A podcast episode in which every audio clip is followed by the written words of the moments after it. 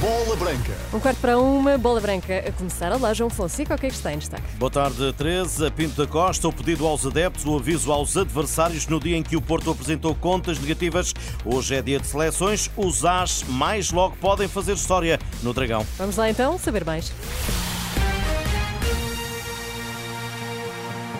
Boa tarde. Pinto da Costa deixou um aviso a André Vilas Boas e aos que o querem ver fora do Futebol Clube do Porto. O ex-treinador André Vilas Boas admitiu recentemente candidatura à presidência e eleições em abril do próximo ano, mas o atual líder dos Dragões não se mostrou preocupado ao seu jeito, deixou recados e reafirmou confiança no projeto que tem preparado como a construção da academia e a recuperação financeira do clube. Tudo na apresentação do relatório Contas, conhecido esta manhã, que apresentou quase 50 milhões de prejuízo. No Dragão esteve a jornalista Inês Sampaio. Quem quer ver-se livre de Pinto da Costa pode esperar sentado. Há muito tempo me querem ver longe, mas ainda vão ter que esperar sentados, porque senão vão ganhar varizes. A possível concorrência de André Vilas Boas não incomoda Pinto da Costa. Não, cada um está, é livre de fazer. O que era a mim incomoda-me é que o Futebol Clube do Porto ande para a frente. Declarações do presidente do Futebol Clube do Porto esta manhã, à margem da apresentação das contas do clube. O resultado é negativo, em 47,627 milhões de euros, embora não haja risco de voltar à alçada do fair play financeiro da UEFA, garante Fernando Gomes. Um jogo de póquer do nosso presidente. Isto, a corda podia ter rompido e nós podíamos ter chegado a, a 31 de, de agosto e, e o Otávio tinha optado por outro lado qualquer ou o Al Nasser tinha desistido do Otávio e ele estava a jogar aqui, o que não era nada mau.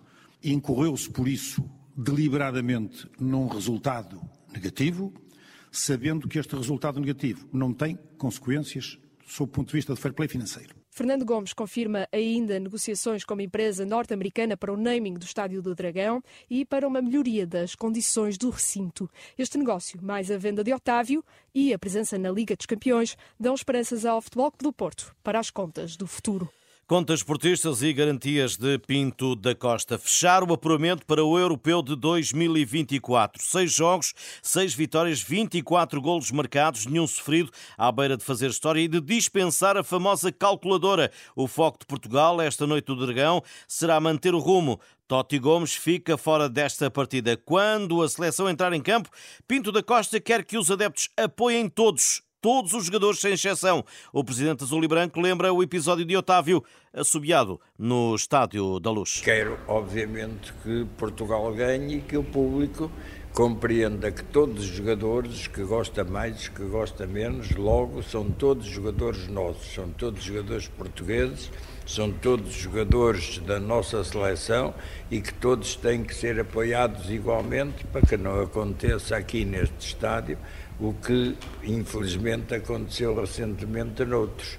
Portanto, tenho a certeza que o público logo vai ser uma parte importante na vitória de Portugal. Pinto da Costa, a nossa seleção, o empate até pode chegar desde que o Luxemburgo não ganhe na Islândia. Já a derrota da Eslováquia o mês passado contra Portugal arrefeceu os ânimos no país para o desafio desta noite. Alex Pinto, lateral formado em Guimarães e que passou pelo Benfica B, atualmente a jogar nos eslovacos do DAC, assegura em declarações a bola branca que no país pouco se fala do jogo desta noite, apesar de muitos acreditarem num bom resultado nem temos falado muito, nem tenho visto muitas notícias como vi do primeiro jogo, mas segundo o que tenho visto, essa, eles acreditam, não é? Porque no futebol os resultados são possíveis, nada, nada é impossível, eles acreditam que podem ir a Portugal, no mínimo conseguir um empate, mas acredito que, que, que, Portugal vai, vai ganhar o jogo e manter eh, a baliza a zero, que é uma coisa que Portugal também quer, é que é para fazer história. O português deixa, no entanto, um aviso aos eleitos de Roberto Martínez, cuidado com o contra-ataque eslovaco. Se eles optarem por defender baixo, será o contra-ataque. Penso que aí serão perigosos, Principalmente eu acredito que agora contra Portugal o Roberto Mac não jogou contra Portugal poderá ser titular, é um jogador perigoso, penso que mais perigoso do que o extremo que jogou na altura pelo lado direito. Eh, poderão criar perigo por aí. Possivelmente o Bozanic também será titular. É um jogador que, que, que todos nós conhecemos, perigoso também. Mas, mas acredito que Portugal eh, apresentar um futebol melhor que o que apresentou aqui na Eslováquia não se vai deixar surpreender.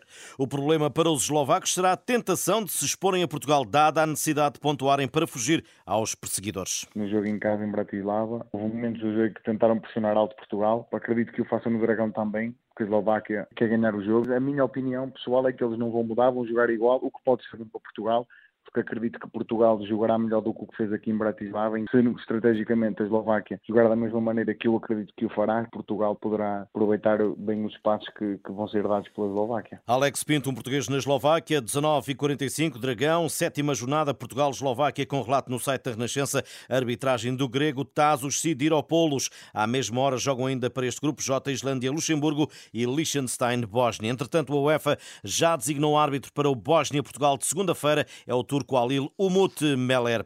No Dragão estará outra seleção portuguesa de rugby. Os Lobos foram convidados pela Federação Portuguesa de Futebol para uma homenagem.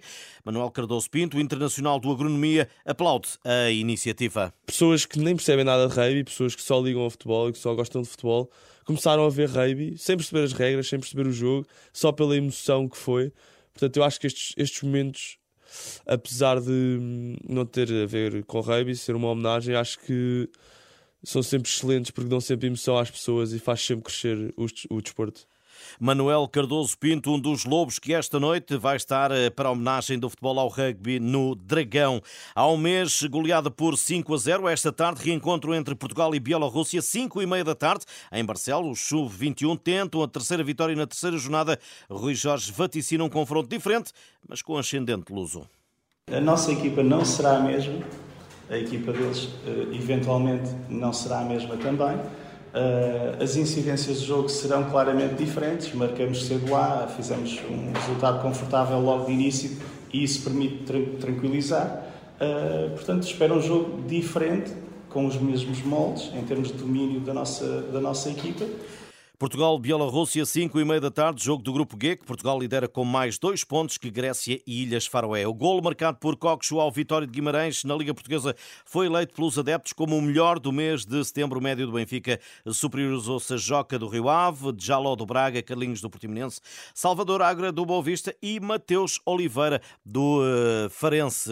Jogadores que ficaram uh, também uh, na lista de eleitos com golos na Liga Portuguesa. O benfiquista Coxo Coxo a acolher a predileção dos adeptos como golo do mês de setembro. Estas e outras notícias em rr.pt. Boa tarde, bom almoço bom, bom, fim, bom de, fim semana, de semana, João Fonseca.